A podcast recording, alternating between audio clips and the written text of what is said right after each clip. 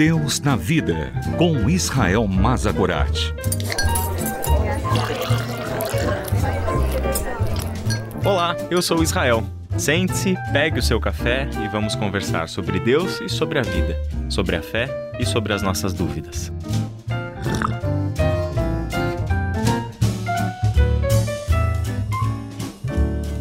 O anúncio do Evangelho é a missão de Jesus Cristo e ele compartilhou essa missão com a sua igreja. A sua igreja é a comunidade dos discípulos que vivem sob o reinado de Deus. Por isso, a autoridade da pregação do Evangelho não vem da pessoa que fala, mas sim daquele que enviou aquelas pessoas que devem falar. Essa consciência acerca da pregação é vital para que o anúncio do Evangelho aconteça devidamente. O texto famoso da Grande Comissão, Mateus capítulo 28, do versículo 16 ao versículo 20, diz o seguinte: Os onze discípulos foram para a Galileia, para o monte que Jesus lhes indicara. Quando o viram, o adoraram, mas alguns duvidaram. Então Jesus aproximou-se deles e disse: Foi-me dada toda a autoridade nos céus e na terra. Portanto, vão e façam discípulos de todas as nações, batizando-os em nome do Pai, do Filho e do Espírito Santo, ensinando-os a obedecer a tudo que eu lhes ordenei, e eu estarei sempre com vocês até o fim dos tempos. Essa passagem, conhecida como Grande Comissão, é a última conversa que Jesus tem com seus discípulos no Evangelho de Mateus. Após ressuscitar, aparece aos discípulos, dá provas de que de fato havia ressuscitado, estava vivo, mas a gente percebe entre os discípulos uma reação temerosa. Algumas pessoas, entre eles, até chegaram a duvidar que de fato era Jesus quem estava ali ressuscitado falando com eles, visto que poucos dias antes aqueles discípulos tinham visto Jesus ser pregado na cruz. Agora, Jesus está no momento de preparar os discípulos para a próxima fase do plano de salvação que ele, Jesus, trouxe para este mundo. Plano arquitetado por Deus, plano que por tantos milênios vem sendo executado na história por intermédio do povo escolhido de Deus, o povo de Israel.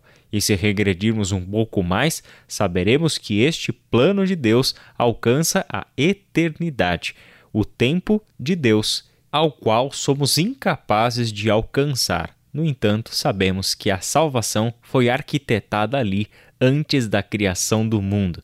Agora, visto desta dimensão histórica, mas também cósmica, para para pensar o que está acontecendo.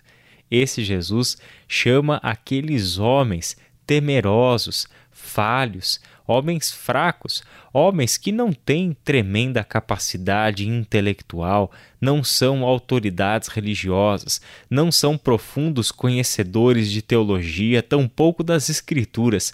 São homens comuns, trabalhadores, pescadores, coletores de impostos, são gente comum.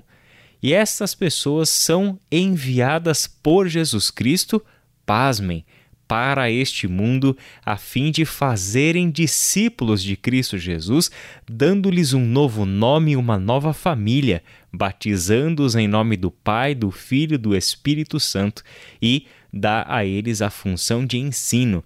Ensine estas pessoas a obedecerem a todas as coisas que eu lhes ordenei. Que preciosidade de tarefa, mas que tamanha responsabilidade! Estes homens recebem a tarefa da pregação.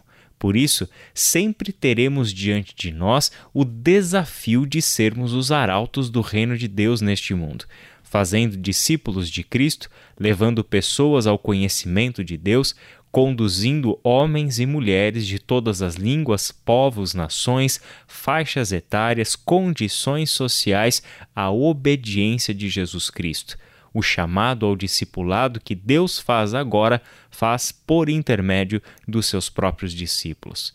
Aí vem a questão: com que autoridade nós fazemos isso? É muito comum vermos pessoas com medo dessa tarefa. Uma tarefa de proporções gigantescas que vão para além da história, que alcançam um plano de Deus arquitetado na eternidade E essa tarefa confiada a nós deve ser executada com zelo, com perfeição, visto quem é aquele que nos enviou. Logo, a autoridade não é nossa.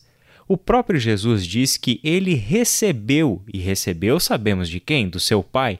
Recebeu toda a autoridade no céu e na terra foi obediente até a morte e morte de cruz, e desta forma, obediente e submisso ao plano eterno de salvação do Pai, é que ele recebeu a autoridade sobre tudo que existe.